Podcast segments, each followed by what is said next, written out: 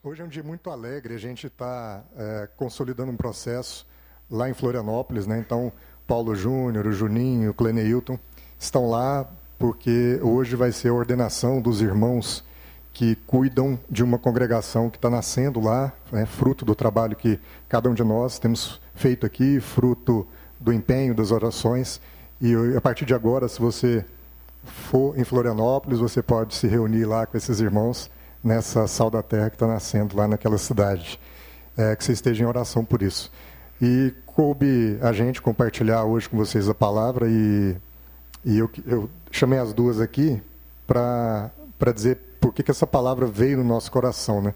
Essa semana eu estava é, no escritório e como todos nós aqui, muitas vezes estamos ali nos nossos ambientes de trabalho, no nosso dia a dia, nas coisas da vida, né, nas coisas cotidianas do mundo, e a gente vai é, sentindo, às vezes, a ansiedade dos processos, a angústia dos processos. A gente vai administrando problema atrás de problema.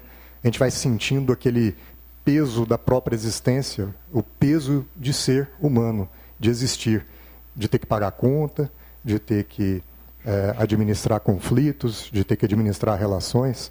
E eu estava num desses momentos no escritório em que, entre um problema e outro, entre um telefonema e outro, eu me peguei e parei é, pensando nessas situações e sendo tentado a, a remoer no meu coração algum rancor, alguma mágoa, algum, alguma angústia, alguma ansiedade. E no meu escritório tem a minha mesa e tem um móvel como esse aqui, e nesse móvel tem um porta-retratos. E nesse porta-retratos tem uma fotografia. E a fotografia, eu chamei as duas aqui só para que vocês entendam do que eu estou falando. A fotografia é mais ou menos isso aqui. Eu, minha esposa e os três filhos. Tem a Lala, ela era menorzinha. Tem o Gabriel e tem o Fernando, que era pucurucho, né, Lala? Menorzinho ainda. E essas, essas e essa, só para vocês verem a imagem. E essa imagem começou a falar no meu coração. Como uma, uma epifania, né? Essa palavra que diz, na verdade, sobre aquele momento em que você é, encontra a última pecinha do quebra-cabeça. Sabe como é que é? Não, é isso.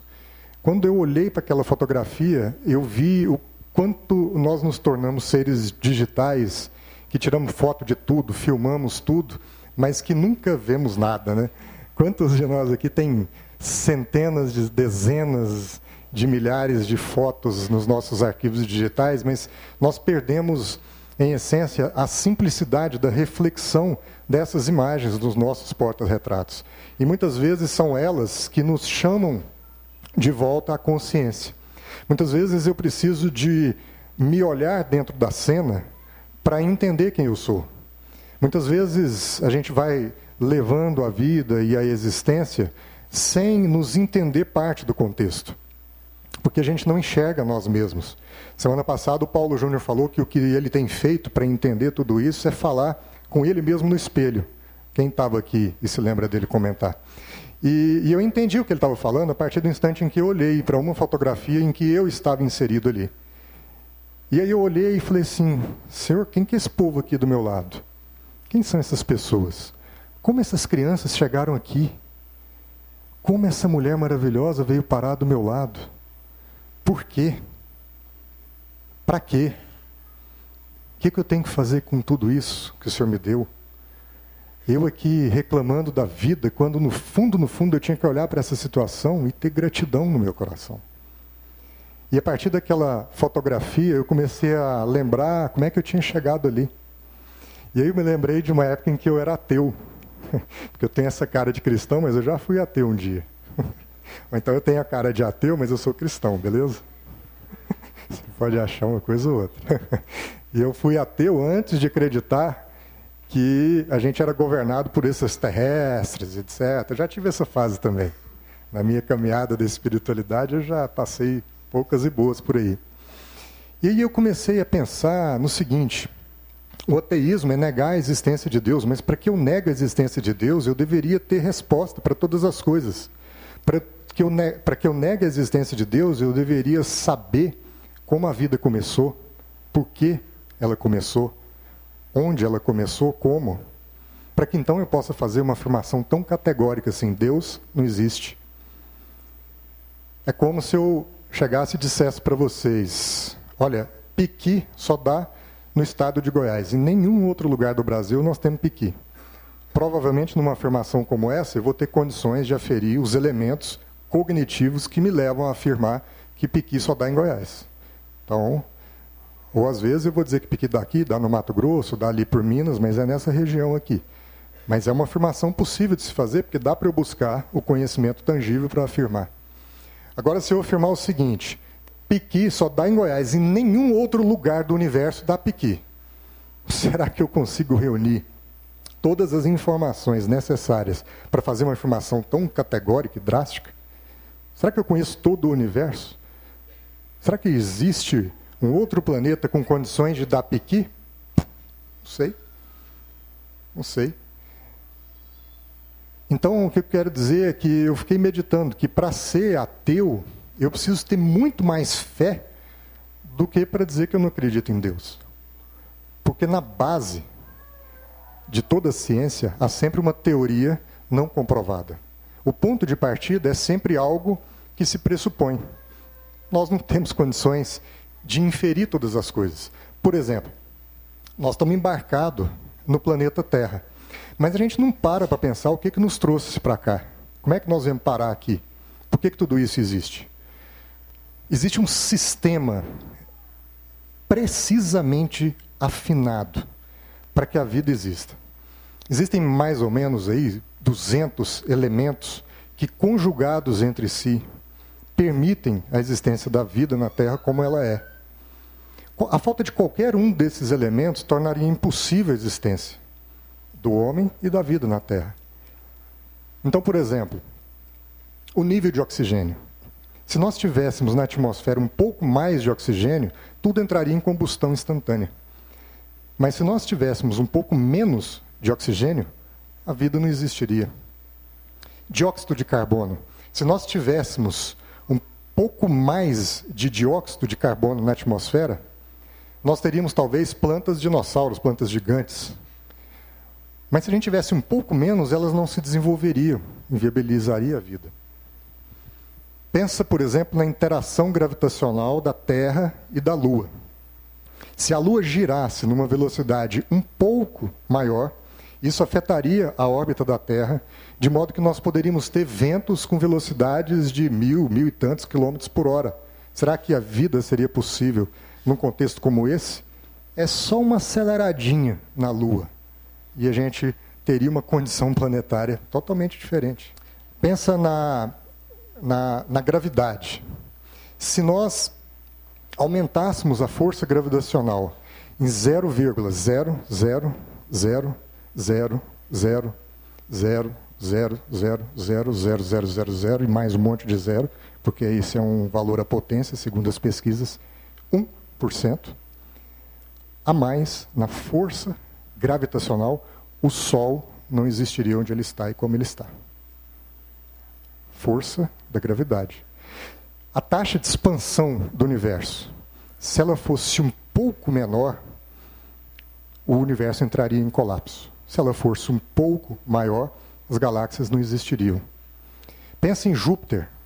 Júpiter é um planeta imenso, gigante. Para que, que esse troço está aqui no sistema solar? Totalmente desproporcional, totalmente nada a ver. O que, que esse cara está fazendo aí desse tamanho? Agora, Júpiter exerce uma função de um aspirador de pó cósmico no sistema solar. É por causa de Júpiter que nós não somos bombardeados todos os dias por uma infinidade de asteroides maiores, grandes.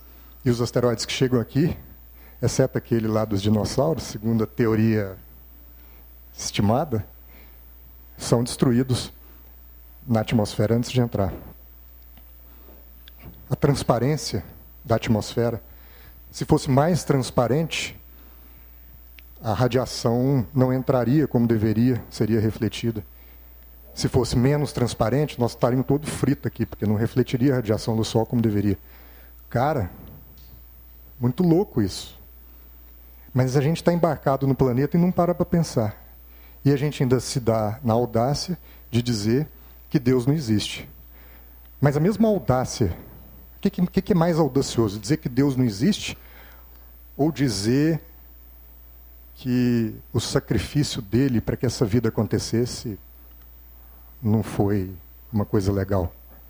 O que é mais arrogante? Né? Então eu fiquei pensando sobre tudo isso e, e percebendo o seguinte, a partir daquela fotografia aqui, não se trata de, de entender assim é, se a vida é só aqui ou se existe vida em outros planetas, mas é perceber o seguinte: por que, que a nossa vida é como é? Né? Por que, que eu e você somos assim? Por que, que ter família dá trabalho? Por que, que filho tem que acordar chorando? Por que, que relação de cônjuges tem que ser constantemente ajustada? Por que, que os amigos traem? Por que, que o ser humano é esse poço de emoções e posto de contradições? Por que, que a vida é assim? Por que, que Deus não acelera um pouco a lua para acabar com esse troço todo? Por que, que a velocidade, eh, por que, que a aceleração da gravidade não é um pouco maior para o Sol ir embora? Hum, não sei. Não sei. Mas são coisas que a gente tem que pensar.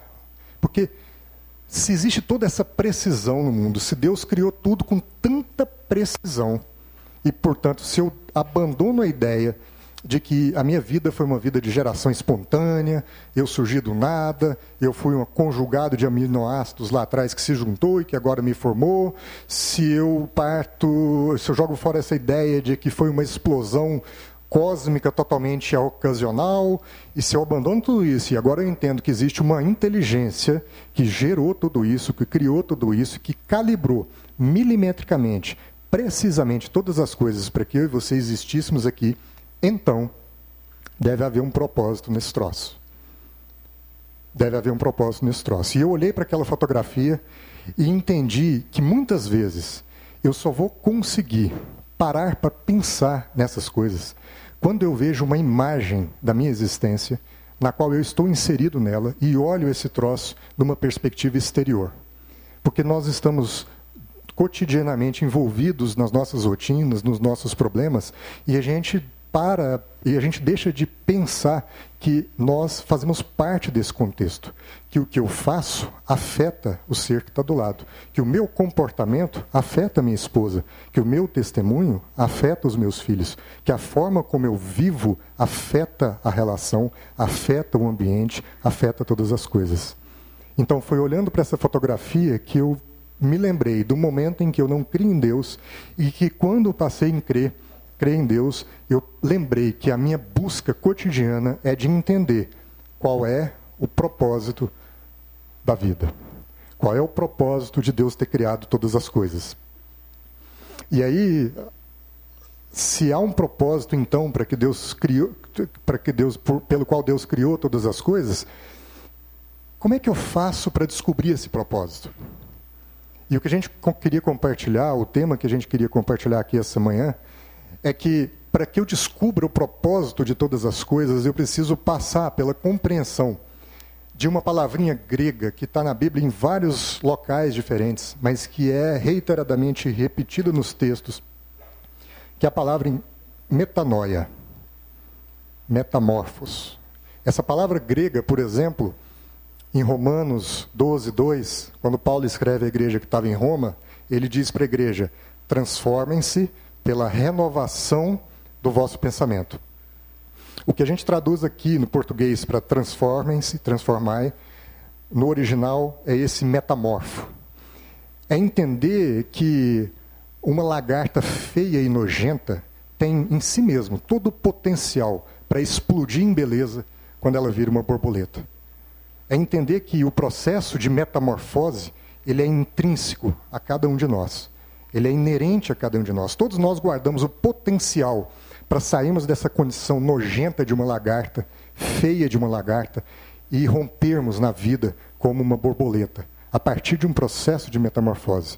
Mais ou menos é o que Paulo está dizendo para a igreja de Roma: transformem-se pela renovação de vosso entendimento. Entenda que para que você tenha uma vida, perfe... que você experimente a boa, perfeita e agradável vontade de Deus, é preciso que vocês passem por um processo de metamorfose. A mesma palavra aparece lá em 2 Coríntios 7, quando Paulo está dizendo à igreja de Coríntios é, que a tristeza, segundo Deus, produz arrependimento.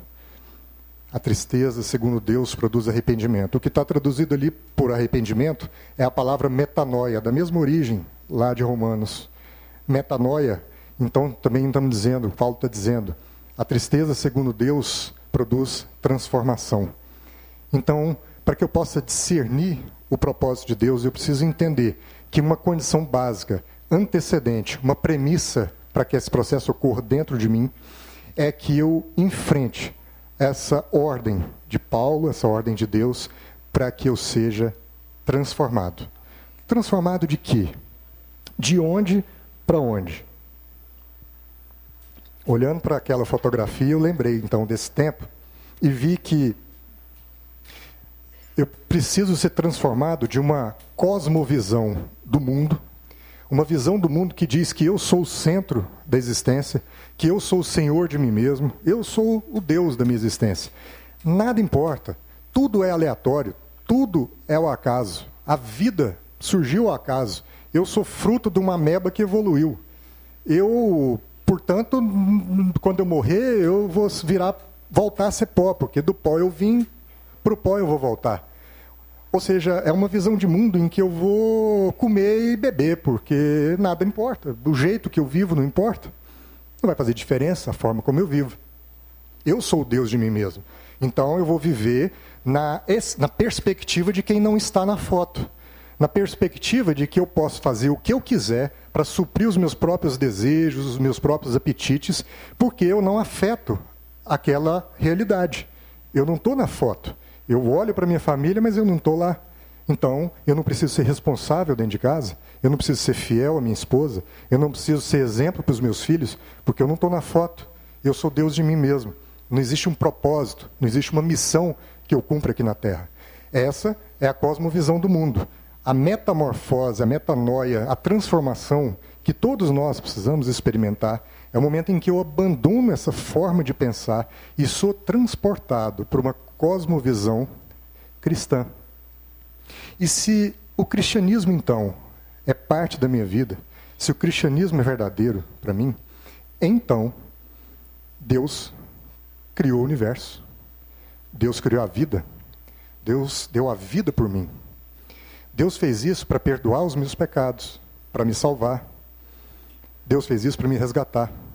Deus tem a missão dele e ele me comissiona para entrar dentro dessa missão e para afetar as realidades, para fazer diferença no mundo. Está vendo como é diferente? Agora eu não vivo segundo o que eu acho que é certo, mas eu vivo segundo aquele que me ensina o que é certo e o que é errado, o que me dá noção de uma forma certa de viver. Deus existe. Portanto, há uma forma certa de viver. Todos nós aqui temos a possibilidade de pensar de uma forma ou de outra. Nós temos a possibilidade de ser lagarta a vida toda, de uma criança olhar para a gente e ter nojo, ou nós temos a possibilidade de, tendo passado por um processo de metamorfose, ser uma borboleta que encanta não só as crianças, mas todo mundo, pela beleza que aquela vida comunica. É o processo de transformação. Porque se é verdade que Deus morreu por mim, que Cristo morreu por mim e comunicou em meu favor que agora eu tenho a imortalidade, eu tenho que querer esse troço ou não? Quantos aqui querem terminar a existência sendo misturado ao pó da terra e nada mais? Se eu tive uma mensagem que diz para mim, e a boa nova, o evangelho significa boa nova, a boa nova é essa, que Cristo agora deu a vida por mim para que eu tenha vida eu tenho que querer esse troço. Porque senão é, vai ser uma situação tipo isso. Assim, muitas pessoas têm. Elas, elas falam que gostam de Cristo, mas elas não gostam da igreja. Então, as pessoas estão dizendo assim: eu tenho uma relação lá com Deus, é eu e Deus, assim, dentro da minha casa a gente faz lá nossas orações, nossas rezas, a gente, né, eu faço bem, eu sou um cara bonzinho, eu nunca pratico mal, eu tenho uma relação ali, eu e Deus estamos resolvidos, mas não me mistura com gente, não. Esse negócio que vocês chamam de igreja aí, ter que reunir domingo, né, melhor dormir até tarde, eu tomo uns, umas pingas no dia anterior, aí eu amanhã se é saco, negócio de ir para a igreja, né? Então, tem gente assim, né? São os desigrejados, às vezes. Às vezes as pessoas são machucadas dentro de, uma, de um ambiente como esse, então elas gostam de Cristo. Mas elas não querem muita coisa com a igreja, não. Agora, e essa ideia aqui? Essa ideia invertida? Pessoas que gostam da igreja, mas não gostam de Cristo. Muitas vezes, eu e você chegamos aqui nesse lugar porque nós nos sentíamos solitários, ou nós queríamos acordar domingo sem ressaca, então a gente queria alguma coisa que, sabe assim, que desse uma pauta melhor para a nossa vida. Às vezes a gente veio aqui porque nossa vida está bagunçada, um amigo nos convidou e falou: ah, palestra lá do Paulo Júnior, é legal, eu vou lá ouvir. Às vezes a gente chegou aqui por uma série de razões. Então, a gente gosta daqui, a gente gosta da igreja. Mas quando a gente tem que ser confrontados com Cristo, uh -uh. Isso eu não gosto não. Essa mensagem aí é dura demais. Viver como ele está ensinando a viver, fazer o que ele fala que eu tenho que fazer, isso aí. Mas eu gosto de estar tá lá. Rapaz, é bom, domingo, estamos lá, né? Pequeno grupo, é bom, vai lá em casa, come uma comidinha, né, meu lindão? E, e por quê? Porque a gente não quer o compromisso com Cristo. Agora, agir, é, viver dessa forma é muito perigoso, porque imagina o seguinte: é como, a, é como nós nos comportamos, por exemplo, a gente vai num funeral, num velório. Né? A gente vai num velório e, é, como a gente não quer essa mensagem do Evangelho, a gente acha isso muito duro, a gente chega lá como se todo mundo ali fosse para o céu. A gente chega lá como se o defunto fosse para o céu, independente da vida que ele tenha vivido. Então, como a gente tem dificuldade de ser confrontado com essa mensagem, a gente chega lá na expectativa de consolar a viúva, de dizer para ela: não, relaxa, ele está num lugar melhor. E se não tiver? E se ele tiver tido uma vida incoerente com aquilo que são os valores que nos comunicam a eternidade? Muito provavelmente, eu estou dando uma palavra para a pessoa de consolo que é a mais absoluta mentira. Percebem? Mas a gente faz isso porque a gente não quer ser confrontado com essas realidades. É, então, muitas vezes a gente tem essa, essa, essa ação de se inserir num contexto, num ambiente congregacional, mas a gente faz isso perdendo uma referência absoluta que Deus deixou, que é a seguinte: o mesmo poder que ressuscitou Jesus é o poder que nos transforma no dia a dia. A mesma força que foi lá e fez Jesus ressuscitar entre os mortos, dá para nós a possibilidade de viver uma vida de uma outra forma, porque nos comunica uma nova natureza. Então, uma nova natureza implica uma nova forma de vida. Mas se eu, tenho uma, se eu não tenho uma nova forma de vida, significa que eu não adquiri essa nova natureza. Eu não estou agindo como eu deveria agir e estou evitando essa palavra. Às vezes, eu e você, a gente vem aqui, mas quando essa situação, essa realidade, esse poder precisa atuar nas nossas vidas, para que a gente abandone algumas práticas que não estão comunicando uma natureza realmente transformada, aí a gente prefere ficar de fora. O risco disso é que, no seu velório, alguém pode estar consolando a sua viúva, dizendo: fica tranquilo, ele está no lugar melhor. E às vezes a gente vai estar do lado de lá gritando, desesperado, como aquele rico: Lázaro, fala para o povo aí que não pode viver desse jeito, não, tá duro aqui de baixo. E Jesus vai olhar e vai dizer: Tem jeito de passar de um lado para o outro, não, amigão. É aí mesmo que você vai ficar. Nós já mandamos os profetas e vocês não acreditaram. Nós já mandamos a mensagem e vocês não receberam. Nós ensinamos como fazer e vocês não seguiram. A mensagem que a gente quer compartilhar hoje é essa mensagem que nos confronta na nossa realidade mais pragmática, que é o nosso dia a dia. Muitas vezes a gente vem para cá e acha bacana dizer que eu estou seguindo a Deus. Mas não se trata de seguir a Deus, se trata de servir a Deus. São coisas diferentes. Às vezes você segue a Deus, você vem para cá porque está na moda, porque tem um monte de gente bacana vindo para cá. Mas Cadê o seu serviço a Deus? Você vem para cá porque você quer ser visto pelas outras pessoas frequentando um lugar bacana, seguindo a Deus, ou você quer de fato servir a Deus porque você quer agradar a Deus? Você agrada a Deus porque você ama a Deus, você recebeu isso no seu coração e você não quer andar com a multidão, mas em intimidade com aquele cara que te chamou. Então, a salvação, ela vem justamente nessa decisão que é bem particular, bem própria, é sua e é minha. Uma decisão de abrir mão de uma perspectiva em que eu governo a minha vida, eu decido o que é melhor para mim, eu decido os vícios que eu tenho, eu decido as relações que eu tenho, eu decido a minha forma de viver, independentemente da bagunça que isso gera ao meu redor. Eu decido não estar presente naquela foto da minha família, porque é melhor que eu não estivesse, porque eu estou todo sujo, eu estou como uma lagarta. Aquilo é foto de borboleta. Então, a transformação que salva é quando eu decido, uma decisão pessoal, abandonar esse tipo de pensamento e deixar Jesus agir na condução da minha vida. É eu entender essa nova forma de viver. Então, a, palavra metanoia, metamorfose, comunica exatamente isso que a gente quer compartilhar aqui: arrependimento. Arrependimento é uma mudança de perspectiva. É eu entender que a minha vida nunca foi minha. Eu sou só o mordomo da minha existência. Eu sou só o gerente dessa família que Deus colocou aqui. Sou o gerente desse cara. Eu sou o gerente dessa menina linda. Eu sou o gerente da minha esposa. Eu estou só fazendo a gestão de um negócio que eu estava chamando de minha família, mas que no fundo, no fundo, é uma família de Deus que Ele colocou para eu cuidar. Arrependimento é eu mudar a perspectiva com a qual eu vou levando o meu dia a dia. A palavra que a gente quer compartilhar nesse contexto está lá em Lucas, no capítulo 22. Abre sua Bíblia aí, eu vou ler na NVI. Lucas 22, verso 31, diz assim: Simão, Simão Satanás pediu vocês para peneirá-los como trigo. Mas eu orei por você, Lucas 22, mas eu orei por você para que a sua fé não desfaleça. E quando você se converter, fortaleça os seus irmãos.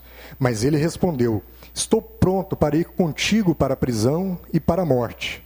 Respondeu Jesus: Eu lhe digo, Pedro, que antes que o galo cante hoje, três vezes você negará que me conhece. Dura essa palavra de Jesus. Mas, se então eu quero sair dessa perspectiva de achar que a vida é espontânea, que a vida é auto auto, autogerada, que tudo é uma, uma coincidência enorme de eu estar aqui, e entrar numa perspectiva, uma cosmovisão cristã em que existe um Deus que controla todas as coisas. Se eu quero, então, por causa exatamente disso, entender o propósito dele, eu preciso. É, e, e, aí eu vou descobrir o propósito a partir da compreensão do que é o chamado a transformação ou arrependimento. E eu preciso entender qual é o propósito de Deus. O propósito de Deus, que a Bíblia comunica para a gente em várias passagens, é estabelecer o reino dele entre nós. E muitas vezes a gente vai levando as nossas vidas como se o reino de Deus fosse estabelecido para nós somente depois do nosso funeral. Como se de fato nós chegássemos lá no funeral para consolar as pessoas e disséssemos: agora ele está no lugar melhor. Deus me livre se eu tiver que viver para somente depois que o meu coração parar de bater, eu, enfim, estar num lugar melhor. Pelo contrário, quando Jesus vem comunicar o propósito de Deus para a gente, ele diz: o reino de Deus chegou aqui e agora para vocês. É possível viver o reino de Deus sem ter que morrer. É preciso eu viver os atributos mais invisíveis, absolutos e relevantes do reino de Deus, como justiça, como paz, como amor, como longanimidade, como fidelidade, como sabedoria, como paciência, como domínio próprio, como fé, como esperança. É preciso, é, é possível viver todas essas questões que são exatamente os atributos do reino de Deus agora. É possível eu ser uma borboleta agora. É possível ser transformado agora. É possível eu afetar as minhas relações positivamente, não destrutivamente, agora. Quando Jesus vai iniciar o ministério dele, ele inicia quase que concomitantemente com outro cara que nasceu alguns meses antes, João Batista. João Batista era um cara que vivia no deserto, se vestia com roupas de camelo, comia mel silvestre gafanhotos. Era um cara absolutamente simples, que teve um ministério poderosíssimo naquela região, falando apenas uma coisa: arrependam-se. A única coisa que esse cara pregava era: arrependam-se. O reino de Deus está próximo. Está lá em Mateus 3, verso 2. E ele fazia isso como havia sido é, preconizado em Isaías. Ele fazia isso para preparar o caminho do Senhor que chegava. Preparar a chegada do reino de Deus. Ora, o que, que essa mensagem diz para a gente? Essa mensagem diz para a gente o seguinte: não há, meu irmão, presta atenção, não há qualquer possibilidade de você experimentar o reino de Deus na sua vida, experimentar a boa, perfeita e agradável vontade de Deus na sua vida, sem que antes, com uma condição precedente, você não tenha passado por um processo genuíno de arrependimento. De arrependimento. Muitas vezes a gente não está experimentando o melhor de Deus, a gente está dizendo, eu, eu até venho para cá, eu gosto da igreja, mas eu ainda não encontrei com Cristo. Eu gosto da igreja, mas eu não consegui entregar a minha vida a Cristo. Sabe o que é isso? Está faltando a gente ouvir João Batista. Está faltando a gente ouvir uma palavra que nos exorta, dizendo: arrependei-vos, arrependei-vos, arrependei-vos. O reino de Deus chegou. Mas para você entrar nesse troço, ou melhor, para que esse troço entre em você, antes eu preciso que você se arrependa. Foi essa a única mensagem que esse cara pregou. Agora, olha o, que, o quanto é interessante isso no texto. Vamos voltar para o texto. Primeira coisa que o processo de arrependimento nos comunica a partir do texto é que o processo de arrependimento na nossa vida é um processo de afirmação de identidade. Quando o Fernando, vem cá, Fernando, vem cá. Quando o Fernando fala assim, papai, é, eu estou muito rebelde. Você de vez em quando fala isso para o papai, não é? O que, que eu tenho feito com, com o Fernando? Quantos anos você tem? Cinco. Você sabe o que é rebelde? É. O que, que é? É quando uma pessoa não sabe o que, que é quando uma pessoa é, de, conhece a Deus, mas não, mas não obedece. Muito bem.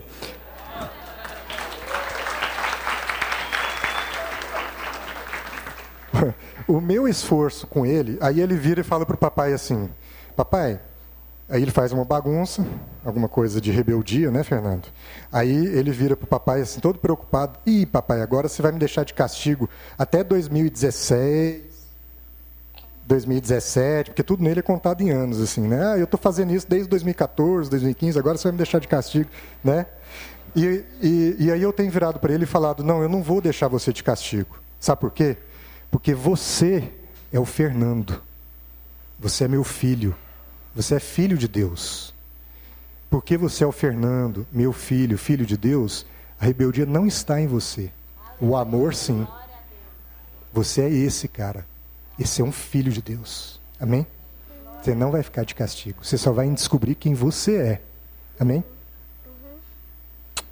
E foi isso que, e foi isso que Jesus fez com Pedro.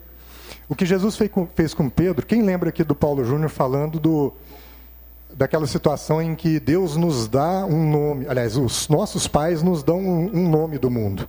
E que Deus nos chama por um outro nome. Se a gente olha no texto, a gente vai ver que o Simão, filho de Jonas, foi um cara que recebeu esse nome de Jonas, o pai dele.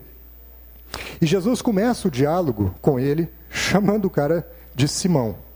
Porque Jesus queria comunicar um processo pelo qual ele ia iniciar a relação com o cara a partir do ponto em que ele estava, que era um ponto humano, um ponto de viver segundo um nome que foi dado por homens e transportar, fazer a metanoia, fazer a transformação dessa forma de entendimento e de pensamento para um ponto em que ele ia agir segundo o nome que Deus tinha dado para ele.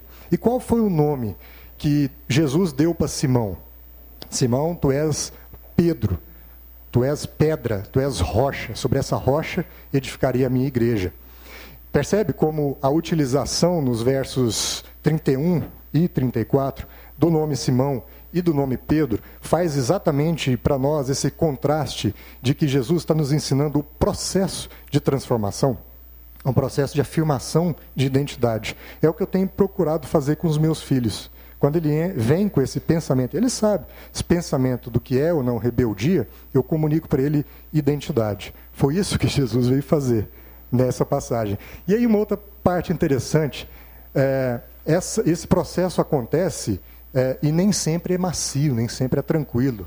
Às vezes é difícil. No verso 31, Jesus fala: olha, Satanás já obteve autorização para peneirar vocês. Olha que maluquice. A gente tava andando, os caras estavam andando com Jesus. Pedro estava andando com Jesus, o próprio Deus. E Jesus não vai protegê-lo das peneiradas de Satanás? Vai. Jesus não veio para derrotar Satanás? Como assim, Jesus? Que nós estamos aqui andando com você, com o Senhor, e ainda assim você está dando autorização para Satanás peneirar as nossas vidas? A gente tem essa tendência de, porque a gente chegou aqui, a gente achar que a nossa vida vai ser absolutamente livre de qualquer outro problema daqui para frente. Ou então, quando esses problemas acontecem, a gente culpa o coitado do capeta. Como se fosse uma batalha, uma, uma luta. Tem alguém lutando contra Deus, tem alguém fazendo algo contra o projeto, o propósito de Deus. Não tem nada disso. O que Jesus está dizendo aqui é que neste processo de transformação, eventualmente, e eu quero te dizer eventualmente, assim, tentando ser politicamente correto, é na maioria das vezes, é quase sempre. Isso vai envolver tribulação, luta, desafio. Porque uma lagarta, para se transformar numa borboleta, o processo é doloroso. Aquilo, dentro daquele casulo ali, o troço deve ser apertado. Então, significa que a nossa circunstância de sermos peneirados por Satanás, muito provavelmente vai ser uma rotina na nossa vida. Nós temos que saber lidar com isso. Nós temos que saber lidar com isso. E aí ele usa essa figura muito interessante da peneira. Né? O que é uma peneira? Né? Uma peneira é um objeto com uma malha, tá certo? E o diâmetro dessa malha vai definir o que está sendo separado. E Jesus diz: olha, Satanás teve autorização para peneirá-los como trigo. O que, que ele está dizendo para Pedro? Além de comunicar que o processo de, de, transformação ia ser um processo muitas vezes doloroso, que envolveria a tribulação, ele está dizendo para Pedro: olha, trigo peneirado, se ele é trigo, ele vai sempre subir ele vai sempre ser jogado para cima. Ele vai sempre apontar para cima. Ele não passa na malha. Agora, se você, Pedro, agir como palha, se você não, te, não entender o processo de afirmação de identidade que eu estou tentando te explicar, você vai achar, mesmo sendo trigo, que você é palha. E aí, sabe o que, que acontece, Pedro? A malha da peneira não vai te reter. E quando Satanás te peneirar, amigão, ao invés de ir para cima, você ó, vai para baixo. Ao invés de ir para cima, você passa na malha e agora você está longe daquilo que eu queria separar através daquela peneira. Então, e aí quando você olha para Jesus, né, você vê ele fazendo uma oração que Pedro deve ter pensado, como assim, Senhor? Né? Porque Jesus vira para Pedro e fala assim, ó, mas tudo isso está acontecendo e é o seguinte, é, eu vou orar para que você não desfaleça, que a sua fé permaneça firme. Hello? Jesus, Satanás está aqui fazendo uma bagunça e o senhor não vai repreender Satanás? O senhor não vai orar para que isso acabe? O senhor não vai orar para que a circunstância, para que essa luta na qual eu estou inserido, pela qual estou passando, acabe? O senhor vai orar para que eu fique firme? E Jesus fala: não, é isso mesmo. Eu vou orar para que você não desfaleça, a sua fé permaneça firme. É como se Jesus estivesse se identificando com aqueles técnicos de ginástica olímpica, né, de barras assimétricas, né? Que aí a pessoa está lá dando as piruetas, cambalhota e tal, e o técnico está só, né, olhando assim, mas ele não põe a mão, ele não vai lá ajudar a dar a cambalhota, ele está só ali monitorando. Né? Se der uma cambalhota meio errada, ele ainda tenta deixar, não quebrar o pescoço, mas deixa, deixa o cara estabanar igual a jaca no chão. É como se ele monitorasse, monitorasse.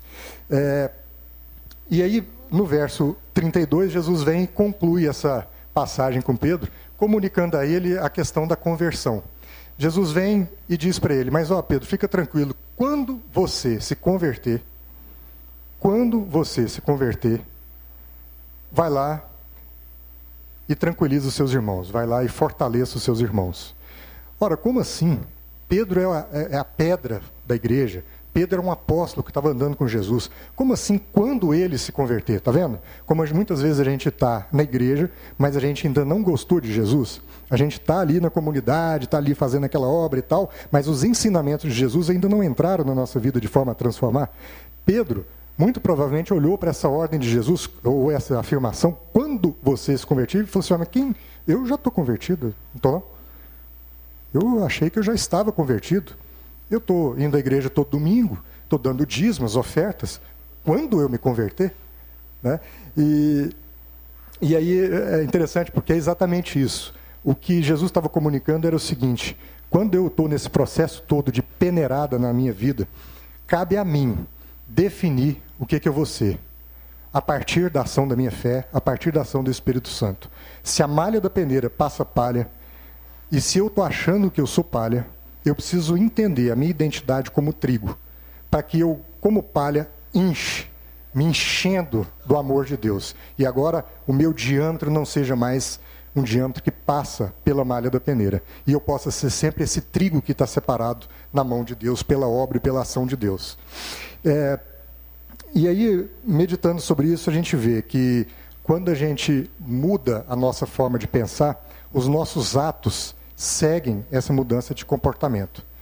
Muitas vezes a gente está confundindo arrependimento com conversão.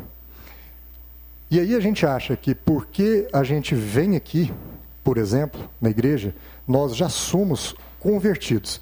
E não tem nada a ver. Conversão é um processo que envolve o arrependimento, mas o arrependimento é só um lado da moeda.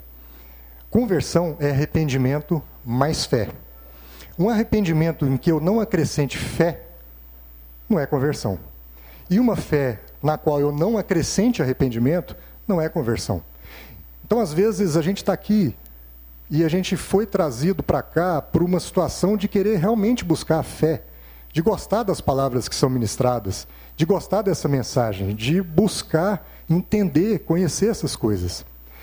Mas se eu continuar agindo, buscando, sinceramente de coração, indo em pequenos grupos, sabe, é, buscando fazer o que é certo, buscando conhecer esse Deus. Se eu tiver fé, mas isso não passar por um processo de conversão, de transformação da minha maneira de viver, muito provavelmente eu não fui convertido ainda.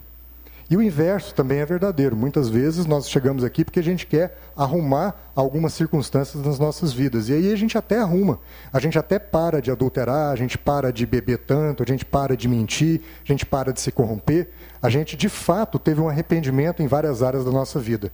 Mas, se a esse arrependimento eu não acrescentar fé, conhecimento de Deus, profundidade na minha relação com Deus, eu continuarei sendo uma pessoa não convertida. Talvez tenha sido essa perplexidade de Pedro. Quando, vira pra, quando Jesus vira para ele e fala assim: quando você se converter? E talvez Pedro ainda estivesse achando que era um cara convertido, porque de fato havia fé na vida dele. Mas havia arrependimento? Sei. Jesus fala: você vai me negar três vezes. Às vezes nós ainda temos que passar por situações nas nossas vidas aqui em que a gente vai buscar a fé, mas ainda vai negar Jesus três vezes, ou o inverso. A conversão é um caminho que pressupõe a entrada, que, que, que prediz da entrada do reino de Deus na nossa vida. O arrependimento, o arrependimento é uma tristeza profunda que vai fazer com que diante de determinada circunstância eu deseje caminhar num outro caminho. Eu deseje mudar. Quando Jesus curava os enfermos, às vezes ele não falava de doença, ele falava arrependa-se dos seus pecados e não faças mais, não peque mais. A tristeza que Deus quer que a gente comunique, que a gente ande, não é uma tristeza pelo que eu fiz. É uma tristeza em que o Espírito Santo age junto. É uma tristeza em que eu sinto uma dor interna pela dor que eu causei. E por causa da intensidade dessa dor, agora eu entendo que eu preciso abandonar essas práticas. Quando uma tristeza entra na sua vida sem o Espírito Santo, sem a compreensão desse novo caminho de vida que Deus está comunicando, essa tristeza não transforma, ela é só remorso. Deus não está nos chamando para ter remorso acerca das nossas práticas. Deus está nos chamando para, a partir de uma ação de fé que vem no nosso arrependimento, a gente abandonar essas velhas práticas. Jesus não nos chama para que a gente siga a Ele. Jesus não está aqui chamando um bando de gente para segui-lo. Jesus não quer uma multidão seguindo. Nós seguimos gente no Instagram, nós seguimos artistas, seguimos bandas. Esse povo a gente segue. Jesus não quer seguidores. Jesus quer uma família. Uma família com uma nova natureza. Uma família que realmente. Uma família cujo coração está realmente convertido a Ele, porque entendeu que precisa acrescentar à sua fé necessariamente arrependimento, abandono das, das velhas práticas. Porque senão eu vou estar recebendo Jesus como meu Salvador, mas não como meu Senhor. Não como meu Senhor. E para a gente concluir, assim, a última figura né, que Deus coloca sobre esse tema é que Deus trata a nossa relação com Ele como uma relação de um casal. Como uma relação de um casal. Deus diz que há um casamento acontecendo. É o casamento da noiva, somos todos nós, a igreja, com Cristo, que é o noivo. É um casamento acontecendo. E Deus usa isso, e a Bíblia também diz que Deus tem ciúmes de nós. Quando, a, quando Deus está usando a figura de um casamento para comunicar para ele tudo isso que a gente está falando, o que, que Deus quer dizer? Deus quer dizer três coisas. Deus quer dizer que quer a nossa prioridade. Deus quer dizer que quer a nossa fidelidade. E Deus quer dizer que quer a nossa intimidade. Porque não é isso que acontece num casamento? Então, Deus quer a nossa prioridade. Por exemplo, eu prometi para Juliana que eu seria marido dela. Pode ser que em alguns momentos das nossas vidas, algum dia da nossa caminhada, eu não me sinta marido dela, por alguma razão. Mas isso não pode me mudar. Porque eu disse para ela que eu seria. Eu prometi, eu empenhei uma palavra. Então não é o que o casamento me comunica para suprir as minhas necessidades, mas o que é o que eu disse que eu seria nessa relação. Quando Deus diz que quer que nós sejamos como marido e mulher, alguém que, que, que, que coloca é, fidelidade no processo, é justamente para que a gente mantenha sempre a palavra que foi empenhada um com o outro. Deus não muda a palavra que empenhou conosco, mas nós mudamos a palavra que nós empenhamos com Ele. Quando diz de prioridade, a gente pensa também no casamento. Muitos casamentos dão errado por coisas ruins: adultério, bebedeira, mentiras, prostituição, corrupção. Mas muitos casamentos também dão errado por coisa, coisas boas: pais, amigos, pescarias, filhos. Às vezes, o fato da gente mudar a centralidade da nossa relação, deixando de que seja o, o, cônjuge seja, seja, o centro da nossa relação e mudando essa centralidade para outras pessoas ou para outra pessoa, faz com que a relação se, se, é, seja desfuncional. Quando Deus compara a relação dele conosco com a relação de casamento, ele vai também no mesmo sentido. Ele está dizendo o seguinte: eu preciso ser a prioridade na sua vida. Eu preciso ser a prioridade na sua vida. Às vezes, você chegou aqui com o seu casamento desfuncional em alguma área. Ou porque você está se comportando de um jeito, porque seu cônjuge está se comportando de um jeito. E essa é uma relação que espelha muito uma relação invisível que acontece, sua com Deus. Muitas vezes, é, você está assim porque você precisa se acertar com Deus antes. Ah, quando, a, quando Deus usa a figura do casamento, o que ele está dizendo é o seguinte: adultério, por exemplo. Adultério deve ser uma coisa extremamente triste. É uma coisa extremamente triste. O que Deus está dizendo é: quando você não é fiel a mim, quando você não me tem como prioridade, ou quando você não tem comigo uma intimidade. O que é a intimidade de um casal? Eu conheço muito bem o que é melhor para Juliana, o que ela gosta. Ela é meu cônjuge. Então a intimidade com Deus é saber exatamente o que Ele gosta, porque Ele sabe o que é melhor para mim. Deus está dizendo: quando você não tem essas três coisas na sua relação comigo, é como se você cometesse um adultério, um adultério espiritual. E às vezes a gente chega aqui nessa condição de estarmos sendo é, infiéis a Deus, adulterando com Deus, é, justamente refletindo essas circunstâncias e esse contexto até nos nossos relacionamentos com o cônjuge, com os amigos. É o momento, então, amado, de você entender que para você ajustar essas coisas na sua vida, você precisa ajustar a sua relação com Deus. Você precisa ajustar essa relação com Deus. A conversão é a cessação, é a interrupção desse estado de infidelidade, esse estado de adultério nosso com Deus, através do arrependimento e através da fé. Através do arrependimento e através da fé. E é um processo que começa primeiro em cada um de nós. Isso não vai começar no seu cônjuge primeiro. A maneira de você consertar as suas relações é primeiro você se alinhando espiritualmente, em termos de propósito, em termos de visão. É você buscar realmente transformar esse entendimento e entender o seguinte: qual é o padrão de vida?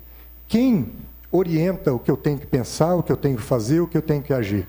Se eu estou dizendo que eu tenho uma natureza transformada, como é que eu estou vivendo? Eu estou vivendo alinhado com essa natureza transformada? Como eu estou vivendo? Quando a gente diz de arrependimento, Enzo, a gente tem que meditar sobre a palavra pecado. E palavra pecado parece uma palavra crente demais, né? E o Cláudio uma vez trouxe para a gente uma lição, ele como professor que é, né? Que o pecado, com letra maiúscula e no singular, é exatamente a base de todas as outras bagunças da nossa vida. E esse pecado é um só: é a insubmissão a Deus, é o adultério espiritual. Os pecados, no plural, são os vários deslizes que a gente começa, comete no dia a dia. Para esses vários deslizes, para os vários pecados que nós cometemos, para isso nós temos o perdão. Já foi concedido, já foi derramado. Para o pecado, só existe um remédio: é o arrependimento.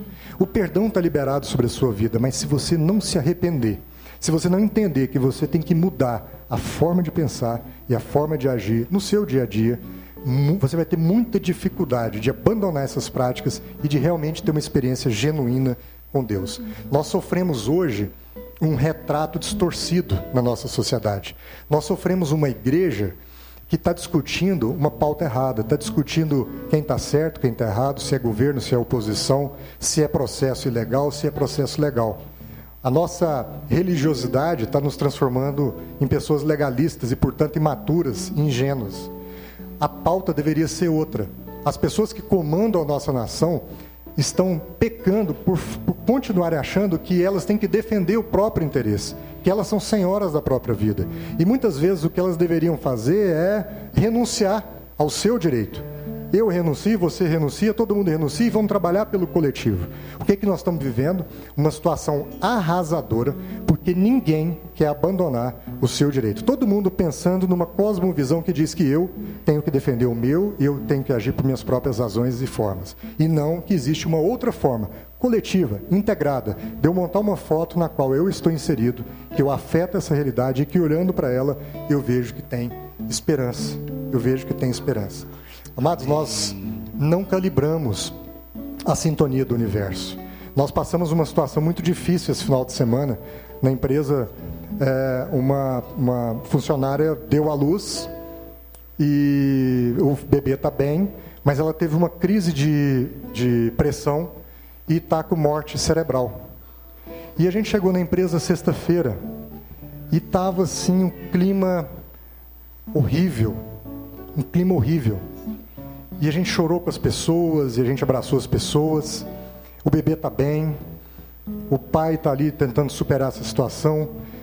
Mas a gente recebeu uma ligação de uma pessoa do nosso pequeno grupo, uma mãe que também na mesma semana deu à luz.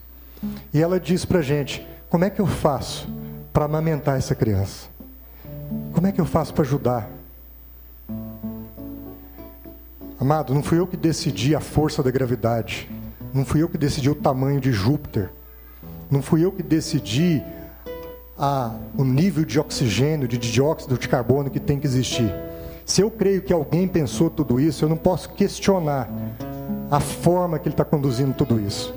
Porque talvez a peneirada aconteceu e uma situação de dor aconteceu para que o amor dele fosse revelado em alguém que tem dois peitos e um filho. E que agora está querendo repartir essa bênção com alguém que sofreu uma perda. Quem sou eu para questionar? Quem sou eu para questionar? Eu não sei porque eu estou aqui. Eu não sei como é que tudo começou.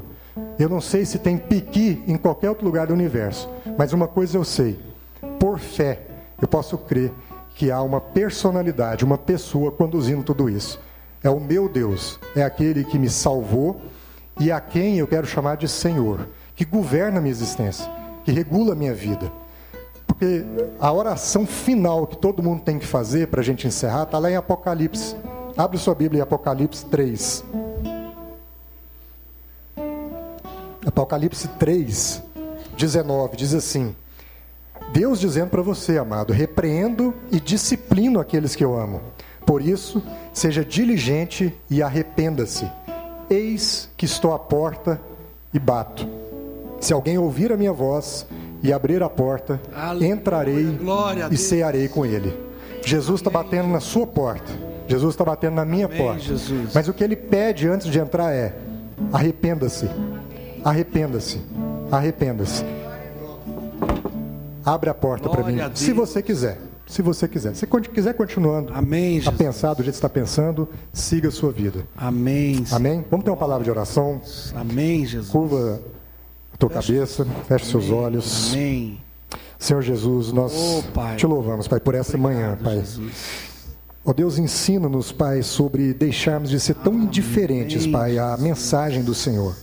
Ensina-nos, Senhor, a deixar de querer apenas o conforto da igreja e desejar o desafio da mensagem. Um desafio que, além de nos estabelecer numa congregação harmoniosa, que nos acolhe, que com quem nós podemos ter relação e comunhão, também nos desafia a ter uma mudança de vida, uma transformação.